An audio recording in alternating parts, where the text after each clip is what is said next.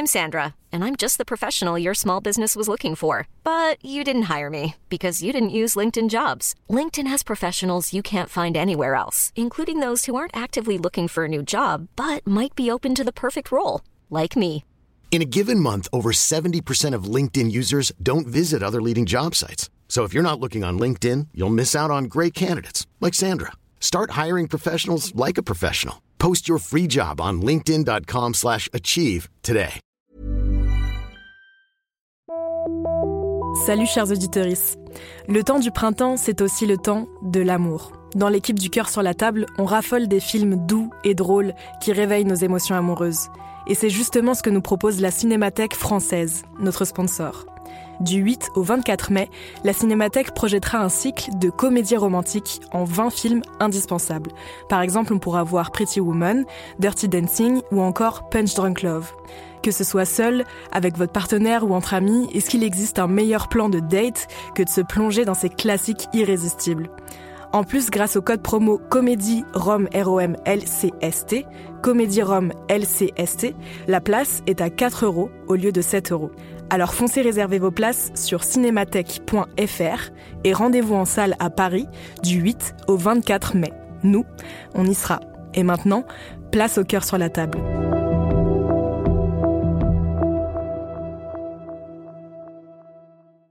Paris Hilton, Alizé, Justin Bieber, Samina Seri, Geneviève de Fontenay.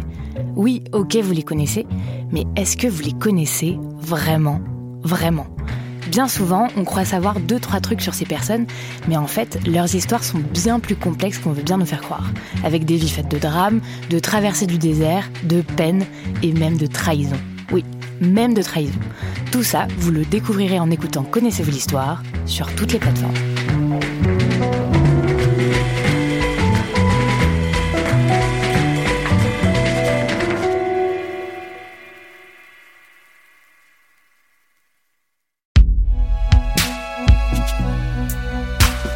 Fabriqué par Binge Audio.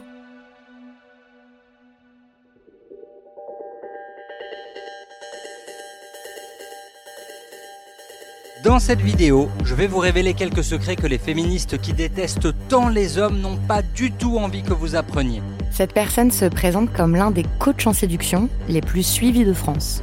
Vous allez voir, à la fin de cette vidéo, les cuisses des femmes vont s'ouvrir beaucoup plus facilement pour vous. On va l'appeler Winner. Je vais pas vous dire son nom parce qu'en fait, ça n'a pas tellement d'importance. Je suis même pas sûre qu'il pense vraiment ce qu'il dit. Et vous allez enfin profiter de la myriade d'opportunités sexuelles qui de nos jours s'offrent aux hommes qui savent s'y prendre. Son but, c'est de vendre sa méthode de séduction. Il sait très bien à qui il s'adresse. Son discours est adapté à sa cible, des hommes cis hétérosexuels qui veulent séduire. Ça n'est pas sa personne ni son business qui m'intéresse, mais le discours qu'il tient. Parce qu'il révèle la vision dominante des rapports de séduction hétérosexuels dans notre culture.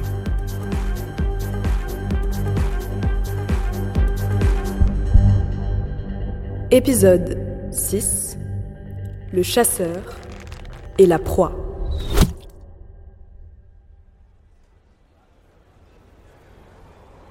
C'est une histoire banale. Winner se promène dans la rue et voit à la terrasse d'un café une femme qui lui plaît. Une brune en collant de yoga moulant paraît d'une paire de seins bonnédés certifiés 100% naturels comme j'en avais rarement vu. Elle ne lui fait aucun signe, n'a pas remarqué sa présence, ils ne se connaissent pas, mais il décide d'aller l'aborder. Et je me suis dirigé vers sa table en arborant mon sourire le plus amical et innocent, ne laissant pas paraître le moindre indice du film pornographique qu'elle faisait tourner en boucle dans mon esprit. Alors là, la formulation qu'il choisit est très révélatrice. C'est elle qui fait tourner un film, c'est-à-dire qu'il rend cette femme responsable de ses fantasmes à lui. Lorsqu'elle entendit mon bonjour enjoué, elle releva les yeux. Et là, il est très surpris. J'ai juste eu le temps de voir sa poitrine défiant les lois de la gravité se relever et c'est à ce moment-là qu'elle a hurlé et qu'elle m'a atomisé sur place. Et là, elle lui dit Lâche-moi, espèce de pervers, ce qu'il trouve très violent. Pourquoi cette fille avait-elle réagi comme ça alors que je venais poliment engager une conversation? Qu'est-ce qu'il y avait de mal à ça? Était-ce un crime de la trouver sexy, de vouloir lui faire l'amour? Il explique ensuite dans la vidéo que c'est ce sentiment d'humiliation qui va lui donner l'envie de développer une méthode pour séduire à tous les coups. J'avais honte. J'étais en colère, je m'en voulais. Et il en tire aussi une analyse du monde dans lequel il vit. Comment avais-je pu être aussi bête? Croire que l'on pouvait aborder une jolie fille comme ça à la terrasse d'un café dans ce pays totalement émasculé. J'étais dégoûté par cette société du politiquement correct qui traite les hommes comme des chiens juste parce qu'ils se comportent comme des hommes. Là, ça devient vraiment intéressant parce que qu'est-ce que c'est se comporter comme un homme, selon Winner bah, D'abord, c'est désirer des femmes, forcément. Et puis, c'est les aborder. Et le top du top, c'est... Coucher avec une nouvelle femme tous les soirs. Et puis, au fond, c'est avoir le droit au service sexuel des femmes. Ces créatures euh, un peu coincées qu'il faut libérer de leur blocage. Je peux vous garantir que votre femme ou copine va enfin arrêter d'être bloquée par ces tabous et ne vous privera plus de la vie sexuelle riche et épanouie que vous méritez. Que vous méritez. Dans le monde de Winner, les femmes sont des créatures faites pour les hommes, pour leurs besoins, leurs plaisirs, leur satisfaction, leurs sollicitations.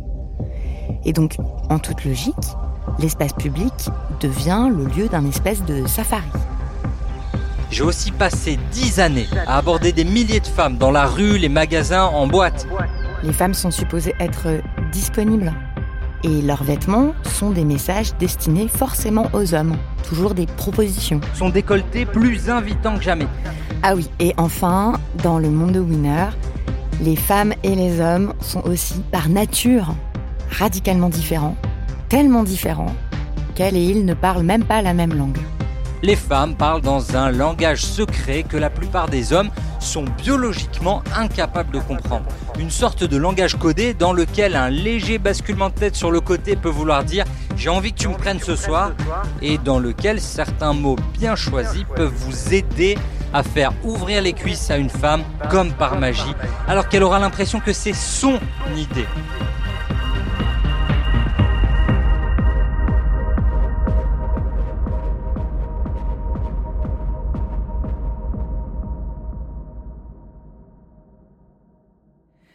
Donc grâce à Winner, les hommes peuvent apprendre à décrypter le langage secret des femmes et euh, à les manipuler en fait. Bon, le truc, c'est que je pense qu'on a tous et toutes grandi dans le monde de Winner. On en a intériorisé les croyances et les codes. Les hommes proposent, les femmes disposent, les hommes désirent, les femmes désirent être désirées. Les hommes sont des sujets de désir, les femmes sont des objets de désir. Ce qui nous place chacun et chacune dans des rôles très figés. Ce qui en découle, c'est que les relations sexuelles sont vues comme des cadeaux que les femmes offrent aux hommes, à qui elles accordent leur faveur. Il leur suffirait d'insister pour qu'elles disent oui. Et dans ce monde-là aussi, toute relation sexuelle a forcément plus de valeur que l'amitié.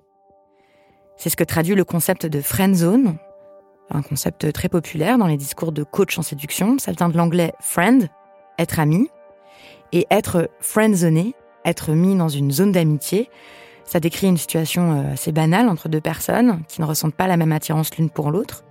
Mais dans le monde de Winner, c'est devenu synonyme d'humiliation pour les hommes.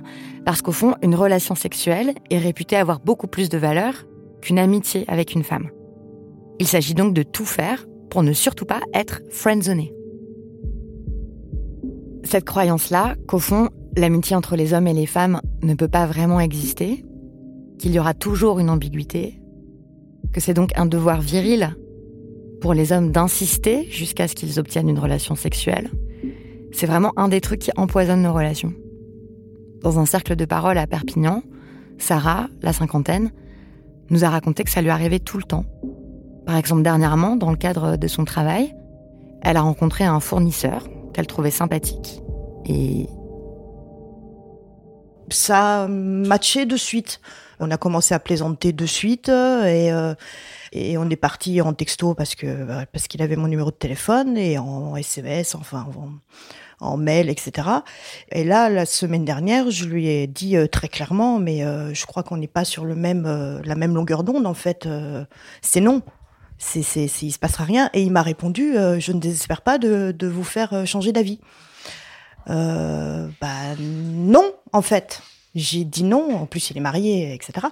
Et je dis mais non, non, non, moi c'est pas mon truc. Et le lendemain, il me renvoie un message. Oui, je sens que je vous ai déçu. Euh, Est-ce qu'on peut dîner? Euh, Bah non. mais en fait, t'étais déçu. J'ai été déçue dans le sens où euh, on aurait pu devenir copains et, bien rigoler, et puis que, en fait ça tombe à l'eau, quoi. Parce que je l'intéresse pas en tant que personne, je l'intéresse en tant que, que père de cuisse. Voilà. Et ça, c'est décevant. Et il y a aussi la fameuse phrase, mais t'es célibataire? Bah oui. Bah alors pourquoi tu dis non? Bah parce que euh, j'ai pas envie de toi quoi, mais ils ont même pas le paramètre euh, j'ai pas envie de toi, c'est oui mais moi je veux donc euh, toi tu t'es et puis tu dis oui quoi. Si t'appartiens à personne, je peux te prendre. Une façon de raconter cette histoire, c'est de dire que Sarah a friendzoné cet homme. Il y a une autre façon de voir les choses. Comprendre qu'en fait c'est lui qui a fuckzoné Sarah. Fuck zone de l'anglais to fuck, baiser. La fuck zone, c'est donc la zone de baise, littéralement. J'aime beaucoup ce mot parce que ça donne enfin un nom à un malaise qu'on est beaucoup, je crois, à ressentir. Être fuckzoné, c'est être de fait réduite à une fonction sexuelle, être vue, comme l'a formulé Sarah, comme une paire de cuisses, plutôt que comme une personne. Fuckzoner les femmes, c'est interagir avec elles en fonction de leur potentiel de partenaire sexuel. C'est arrêter de leur parler quand on apprend qu'elles ne sont pas célibataires. C'est sexualiser les relations partout, tout le temps. Et en fait, c'est une autre façon de refuser aux femmes de les considérer comme des personnes à part entière. Ça prend pas forcément la forme d'un harcèlement lourd. C'est aussi souvent une façon plus subtile d'interagir, qui mine les relations parce qu'elle empêche toute véritable rencontre.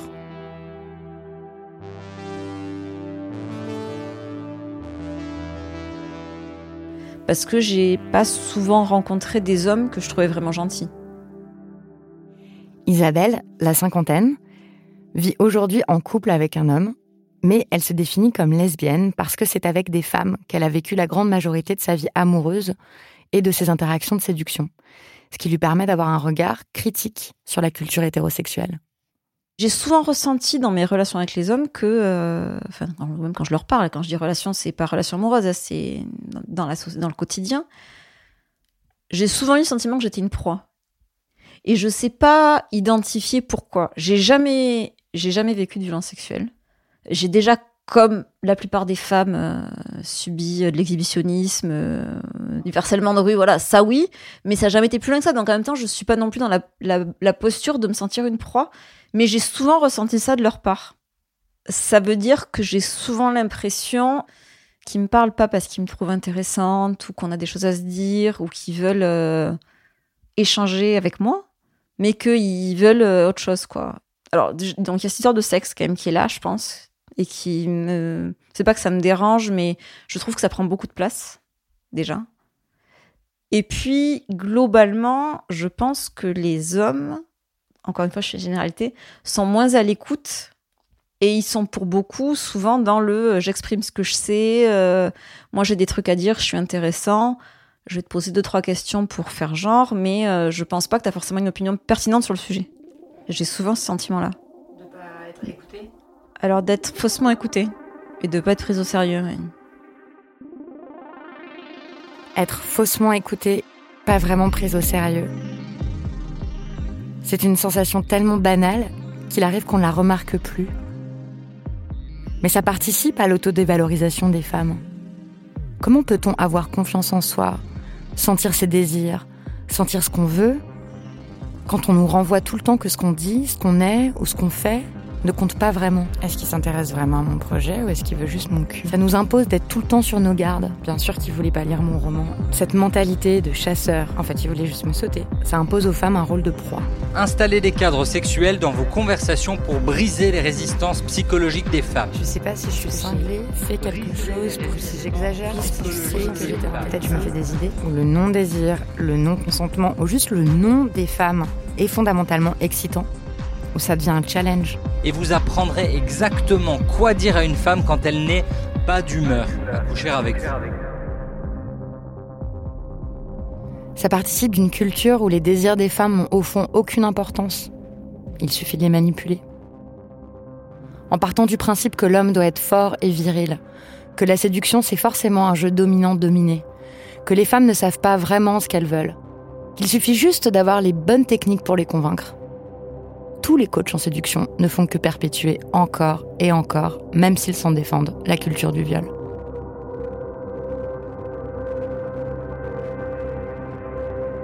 Mais Winner et tous ceux qui pensent comme lui refusent de faire le lien. Alors la seule solution qui leur reste, c'est le déni.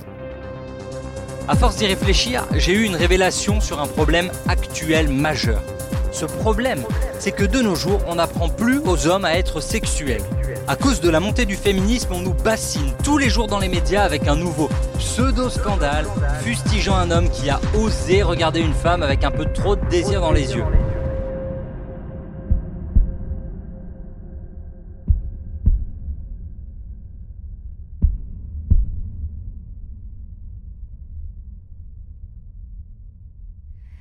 Qu'il appelle des pseudo-scandales. Ce sont des millions de témoignages de femmes partout dans le monde qui racontent comment leur patron, leur mari, leurs collègues, leurs dates, leurs potes, leurs voisins les ont harcelés, agressés, violés. En France, 15% des femmes adultes ont subi au moins une fois dans leur vie une agression sexuelle. Chaque année dans ce pays, il y a près de 100 000 viols commis par des hommes qui étaient, pour 80% d'entre eux, connus de leurs victimes. Ça fait beaucoup d'hommes impliqués. Pour que ces violences disparaissent, il faut que toute notre culture change. Et aussi notre culture de la séduction. Et puis il faut que les hommes changent. Qu'ils sortent du déni. Comme d'autres hommes que j'ai rencontrés pour ce documentaire, Antoine, 33 ans, a enfin pris conscience, grâce à MeToo, à toutes les discussions que ça a provoquées, de comment il s'est longtemps senti autorisé à harceler des femmes, encouragé par toute une culture qui prétend encore confondre la séduction et le harcèlement. J'ai harcelé des meufs, quoi. C'est-à-dire? Euh, Ben, moi, j'ai, je sais pas, une meuf en en coach surfing euh, qui coach surfing donc quand t'es en voyage euh, des gens t'accueillent chez toi pour dormir quoi. Et euh, elle m'accueillait chez elle et je lui ai fait des blagues sur des blagues salaces et puis même à répétition et puis je sais pas un peu un truc de peut-être il va se passer quelque chose cette nuit etc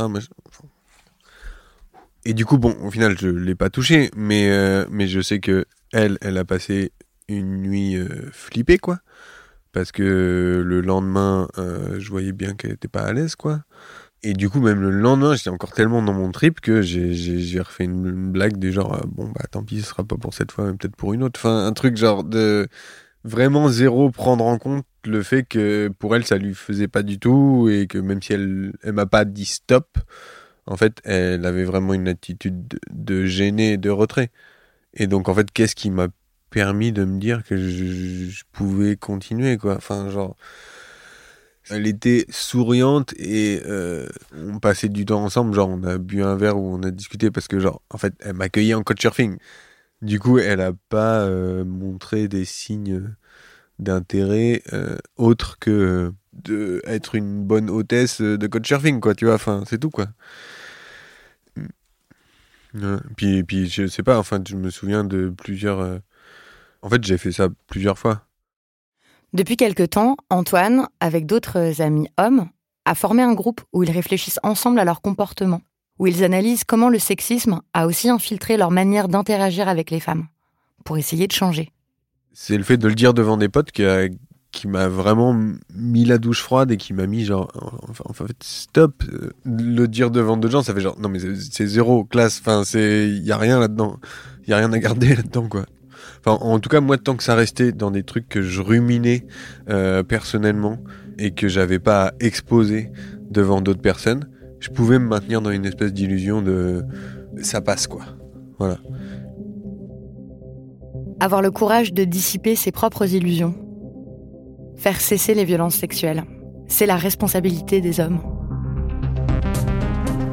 J'aimerais tellement que tous s'interrogent vraiment sur leur conception du consentement, de la séduction, qu'ils le fassent entre eux, qu'ils osent confronter leurs potes, leurs collègues, cousins dont ils savent très bien que ce sont des agresseurs. C'est aussi ça qui permettra, je le crois, que la culture change.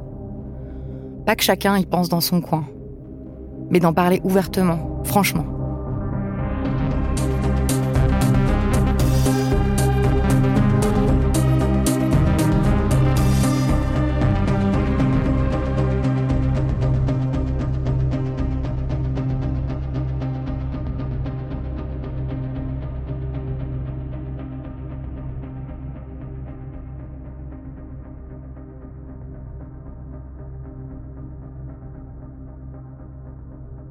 Abandonner cette mentalité de chasseur, c'est déjà, et c'est le plus important, une façon de lutter contre les violences sexuelles. Mais cela nous libère aussi des rôles figés, des chorégraphies obligées, qui ne permettent au fond aucune véritable rencontre, comme nous l'a expliqué Monica dans ce groupe de parole à Perpignan. Parce qu'il y a des périodes où j'étais plutôt dans des périodes célibataires un peu trash à Bruxelles, ou je faisais la fête tous les week-ends, je rentrais avec des gars à chaque fois en croyant que c'était un mec génial. Et puis en fait, le lendemain, ils avaient plus envie de me voir. Donc je mettais ma combi de Superwoman, ils mettaient sa combi de Superman, et puis on faisait toutes les postures comme il faut. Et en fait, on se rencontrait pas du tout. C'est ce truc un peu de, de, posture, de je sais que si je fais ça, ça va marcher, que hop, tiens, regarde mon cul. Enfin, tu sais, des trucs qui marchent, quoi. Des trucs, des répliques de films de cul, en fait, en vrai, euh, des trucs où tu minaudes, quoi. Tu as des trucs où tu minaudes, où tu, où tu viens avec tes cheveux lâchés comme ça par-dessus et tu avances, euh, euh, tu fais l'un, tu vois, il y a des trucs, euh, tu vois, tu viens, tu frottes un peu le cul. Enfin, il y a, y a, des trucs qui, qui marchent. Je veux dire, euh, non mais c'est vrai, il y a des trucs qui marchent super bien. Euh, tu, tu ralentis un peu, tu le, le déjà dans l'escalier. Enfin, il y a plein de trucs la petite, la petite langue qui passe, la petite main qui se pose, mais tous les trucs de séduction en fait qui sont hyper, euh, hyper calés, le petit regard à gauche, le petit regard à droite. il, y a... il y a plein de trucs. Et euh, mais c'est des trucs que j'utilise encore maintenant quand même. Je tiens à le dire. Enfin, ça fait partie, ça fait partie des outils de la séduction et qui et qui sont rigolos si t'es pas congelé dedans. Si c'est un jeu, si tu peux l'utiliser comme comme un jouet. Mais euh, si c'est ton seul moyen de communication pour essayer de rentrer en contact avec un homme, ben ça devient compliqué. Surtout si, enfin, ça devient triste en fait, ça devient vide. Et donc je crois que j'ai dû passer à côté de, de chouettes rencontres ou, ou de, ou peut-être j'aurais pu éviter des sales rencontres. Enfin, en, en étant plus à l'écoute de vraiment ce qui se passait avec l'autre et pas une projection de ce qu'on croyait qu'on devait faire l'un et l'autre.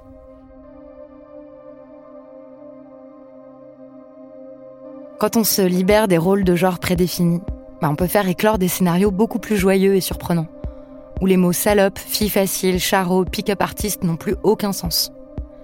Des scripts de relations qui laissent aussi exister les garçons timides et les filles entreprenantes, celles qui aiment le sexe et ceux que ça n'intéresse pas, sans honte et sans pression.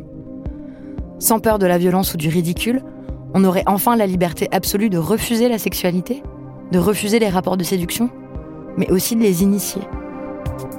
Bien sûr que c'est possible. Ça existe déjà.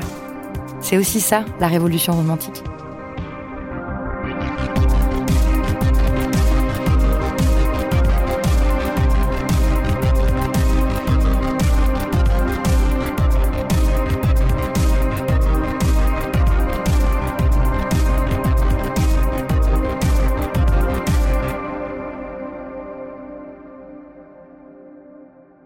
En fait, j'avais rencontré un gars. Je l'ai vu, je savais que j'avais envie de coucher avec lui. Je lui ai dit très vite, genre, mais toi, j'ai envie de coucher avec toi et tout. Clara, la vingtaine. Bon, bref, on rentre chez lui, on couche ensemble, c'était nul. Euh, parce que on était bourrés, parce qu'il a fait des trucs que j'ai pas appréciés. Genre, il m'a poussé à un moment où il m'a attiré les cheveux quand j'en avais pas envie. Enfin, bref. Et du coup, j'étais hyper déçue, j'étais vraiment euh, un peu déprimée et tout. Et le lendemain, on s'est revus. Euh, dans un autre contexte où on pouvait pas coucher ensemble et on a passé toute l'après-midi ensemble et je lui ai parlé, on a parlé que de cul toute l'après-midi en fait. Et du coup, je lui ai dit, tu sais, euh, genre, euh, franchement, me pousser comme ça, j'aime pas. Enfin, ou alors, des fois, j'aime bien, mais que si je te fais comprendre que, que j'en ai envie, en fait. Pareil pour les cheveux et tout. En vrai, souvent, j'aime bien qu'on me tire les cheveux, mais genre, là, tu, tu tu t'es permis de le faire alors que je t'ai pas fait comprendre que j'en avais envie quoi. Et il m'écoutait euh, religieusement quoi comme si j'étais enfin je sais pas il m'écoutait il avait je pense qu'il avait jamais entendu une meuf lui parler de cul comme ça pendant une après-midi et je lui ai dit alors ensuite j'aime ci j'aime ça j'aime ça j'aime ça machin et tout. Je lui ai dit tout ce que j'aimais machin lui aussi m'a dit euh, et le lendemain, on est allé ensemble acheter des capotes et tout. On est allé chez lui et j'ai eu la meilleure baisse de toute ma vie, quoi. Après, j'ai recouché plusieurs fois avec lui et tout. Et à chaque fois, c'était complètement dingue, en fait, parce qu'on a eu cette, cette putain d'après-midi. On a parlé que de cul toute l'après, mais genre, on s'est dit tout ce qu'on aimait. Je lui ai dit tout ce que j'aimais et tout. Et genre, après, c'était magique, le sexe, en fait. Genre, c'était ouf, quoi. Moi, ça me fait rêver. Parce que dans cette histoire, personne n'a été utilisé. Clara et son amant, parce qu'ils étaient à égalité, se sont tout simplement parlé de ce qu'ils aimaient, de ce qu'ils n'aimaient pas. Ça demande de faire en sorte que tout le monde ait les moyens de parler et la volonté d'écouter, de respecter le désir de l'autre. Si les rôles deviennent plus fluides, alors on peut inventer d'autres jeux, non seulement dans la séduction, mais dans la sexualité, en dehors de la violence. Et d'un coup, de nouveaux horizons s'ouvrent, deviennent désirables, possibles. Même si au début, ça peut être un peu déroutant. Lorraine nous a raconté par exemple comment elle s'était un soir retrouvée au lit avec un nouveau partenaire. Il était très clair qu'il se plaisait et qu'il se désirait, mais il avait des gestes très lents. Il lui a posé plein de questions sur comment elle se sentait. Il lui a souvent demandé si elle était d'accord avec ce qui était en train de se passer. Au début, j'ai trouvé ça hyper tarte. Et ça m'a trop fait rire de trouver ça hyper tarte. Parce que en y réfléchissant le lendemain matin, je me suis dit, en fait, c'est probablement le truc le plus érotique que t'aies jamais vécu. Et on a passé la nuit, c'était juste, il, a posé plein de questions et on s'est et on s'est caressé de façon un peu prononcée, certes, mais on s'est juste, il n'y a pas eu de pénétration, il n'y a pas eu de. Et le lendemain, j'avais réfléchi à tout ça, j'avais carburé à fond, et là, j'étais beaucoup plus active et j'ai compris ce vers quoi il voulait aller. Et en fait, on est resté couchés sur le côté tous les deux en se regardant dans les yeux, et je pense que c'est l'un des moments de sexe les plus ouf que j'ai jamais vécu. Et ça a marqué un tournant dans mes relations sexuelles hétéro je sais pas, on s'est mis des doigts partout, euh, on s'est caressé pendant hyper longtemps. À des moments, euh, quand j'ai trouvé que c'était, j'avais envie de plus, je lui ai dit, du coup, ça m'a obligé à le formuler. Et j'ai trouvé ça génial. Et maintenant, je veux plus jamais faire autrement. Et lui, il a osé me dire de temps en temps qu'il avait envie de certains trucs et il m'a demandé juste derrière si j'étais d'accord. Et il y a des trucs, j'ai dit oui, et il y a des trucs, j'ai dit non. Et c'était génial parce qu'il l'a vraiment bien pris et qu'il y a eu un moment où on a débandé, démouillé, et c'était ok, on a continué à se caresser, à se raconter des trucs, et puis après on a repris. Et en fait, ça ressemblait pour la première fois un, au rapport sexuel cool que j'ai eu avec des filles, avec des, vagues et des moments où oui, des moments où non, et puis des arrêts, et genre. Et en fait, c'était juste trop chouette. Et on a créé en fait un espace que je connaissais pas dans la relation sexuelle hétéro. Et depuis cet espace-là, en fait, c'est mon préféré. Passer d'une culture de la contrainte à une culture du consentement dans nos interactions, ça n'est pas demander l'autorisation à chaque geste. Ça n'est pas signer un formulaire avant de baiser. C'est trouver des moyens de rendre cool, voire excitant, de rester tout le temps connecté au désir de l'autre et à son propre désir. Ça peut prendre plein de formes différentes, verbales ou non verbales. Ça peut vouloir dire que ça devrait pas nous sembler bizarre ou dérangeant, quel que soit notre genre, de prononcer des phrases comme Je crois qu'on est en train de se séduire là, non? C'est ça donc qui est en train de se passer Est-ce que je peux t'embrasser? Je peux te toucher là, juste ici? N'hésite pas à me dire si je vais trop loin, d'accord Je te fais tout ce que tu me fais. J'ai très envie qu'on s'embrasse, en fait. Est-ce que je peux enlever ta culotte? Euh, Ça te dirait de te mettre à quatre pattes là? T'aimes comme ça là ou t'en veux plus? Est-ce que t'aimes bien qu'on te donne des fessées? Tu veux pas prendre un truc là et me bander les yeux? Est-ce que t'en aurais envie toi? J'aime bien me faire insulter. J'ai envie de toi. Tu veux pas que je te bouffe le cul En fait, je pense que je veux juste que tu me sers dans tes bras.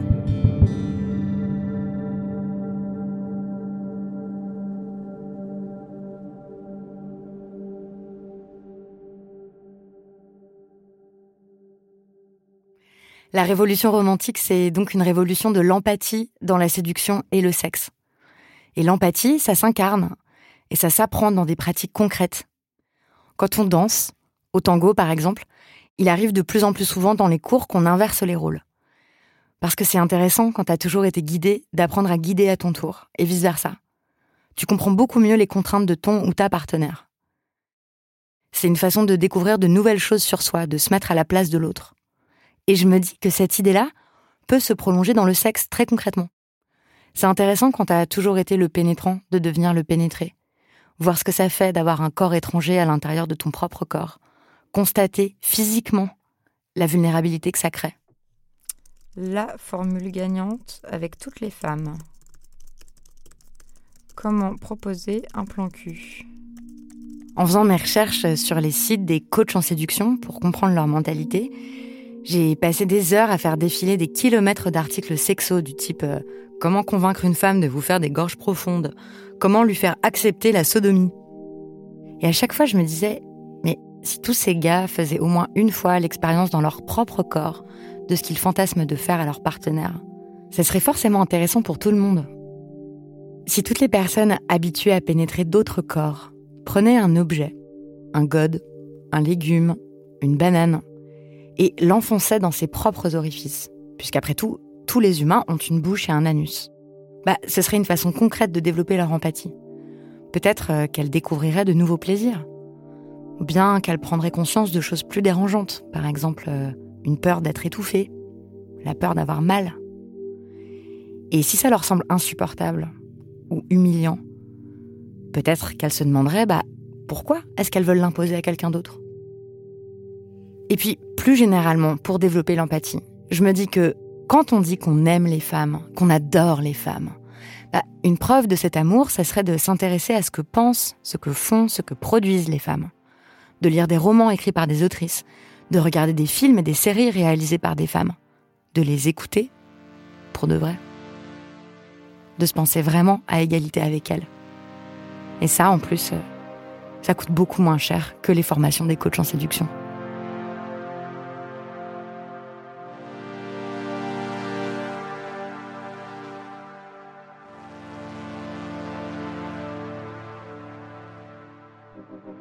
Pour bouleverser les scripts et les schémas figés, on a encore et toujours besoin de la fiction. On a besoin de se raconter d'autres histoires. Est-ce que vous en avez vu, vous, chers auditeurs, des films, des chansons, des romans qui montrent d'autres scénarios en dehors du schéma binaire proie-chasseur? Qu'est-ce que vous pouvez nous recommander? Nous, avec l'équipe du cœur, on a par exemple vu et adoré la série Normal People, tirée du roman de Sally Rooney. On va vous en poster des passages sur le compte Instagram du cœur. Et puis, on a envie que vous nous racontiez aussi. Vous en avez certainement déjà vécu des moments de séduction et de sexe hors normes. Et à quoi ça ressemblait? Quels ont été les mots prononcés, les attitudes, les sensations? En quoi c'était différent d'habitude? Si ça vous dit, vous pouvez nous le raconter à l'adresse lecoeur.binge.audio. Promis, comme d'habitude, on vous lira et on repartagera aussi certaines de vos histoires si vous nous en donnez l'autorisation. Comme on peut évidemment pas tout dire sur le consentement en 30 minutes, bah, sur le site de Binge Audio, on vous a mis plein de références pour aller plus loin dans cet apprentissage et cette pratique. C'est dans l'article qui accompagne cet épisode. Merci beaucoup pour votre écoute et merci à Sarah, Isabelle, Antoine, Monica, Clara, Lorraine et toutes les personnes dont vous avez entendu la voix. C'était le sixième épisode du Cœur sur la table. Il a été coécrit avec Bertrand Guillot. Solène Moulin l'a réalisé et en a composé la musique originale. Naomi Titi l'a édité et coproduit avec Diane Jean. Merci et à bientôt.